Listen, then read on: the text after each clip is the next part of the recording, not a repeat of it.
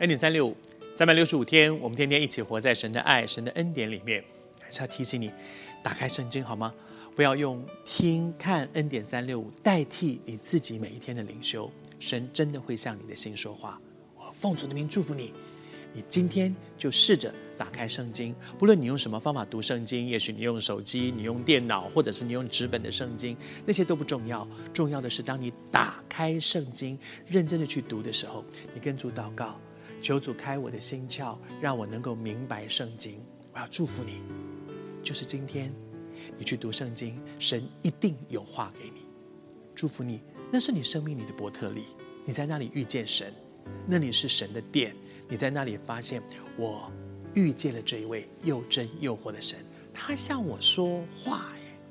雅各的生命里面很兴奋，他说：“在伯特利，我遇见了这一位荣耀的主。”然后在他的生命当中呢，他开始了一段历程。那个历程是他认识神的一段历程。我们每个人都是在一个历程里面，从完全不认识神，甚至有人当初是非常排斥的。提到基督徒，我就讨厌教会，我绝对不会去基督教，我绝对不信。但是从那样的一个这个历程，我们开始一步一步一步，神带领我们开始去接触神、认识神、经历神，越来越多的认识、经历神。雅各刚刚开始的时候，跟神其实是做交易的，你知道。他是一个跟神交易的人，他在伯特利那个梦醒来之后，他就跟神有一个他自己生命当中大概很真实的第一次这样祷告，他就跟神说：“他说，神啊，如果哈，如果你怎么样怎么样怎么样，那我就怎么样怎么样。”他说：“如果呢，你在我这个所行的路上，我现在在逃难了，在我所行的路上，你能够保守我，一路的保守我。如果呢，你给我东西吃，让我有时候不会饿死在路上，我不会迷路，结果走在这样。”走不出去，后来死在旷野里面。他说：“如果呢，你给我衣服穿，我不会晚上很冷，你不会让我冻死在这个地方，那么使我能够平平安安的将来回到我爸爸家。你不是说你要带我归回吗？如果主啊，你都能够实现这些我的愿望的话，我就以你为我的神。”然后他就跟神说：“那我就十一奉献给你喽。”我就哇，他就开始跟神谈条件哈。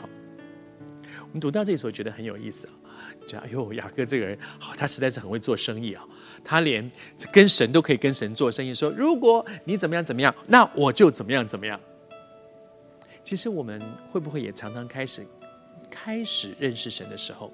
难免都好像是一个跟神做交易的，主啊，我现在嗯，我我我要在我在闹离婚，如果你能够让我太太不要跟我离婚啊，主啊，我的孩子糟糕的一塌糊涂，如果你让我的孩子能够考上大学，如果你我现在就好像有有癌症，如果你医治我，我们会不会也像雅各一样，只是跟神好像在做一个交易？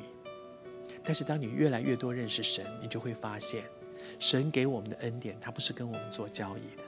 他给我们的恩典是白白的赏赐的，你会惊艳，上帝不是给你多少恩典，你要还还他多少，他才愿意继续给你下一步。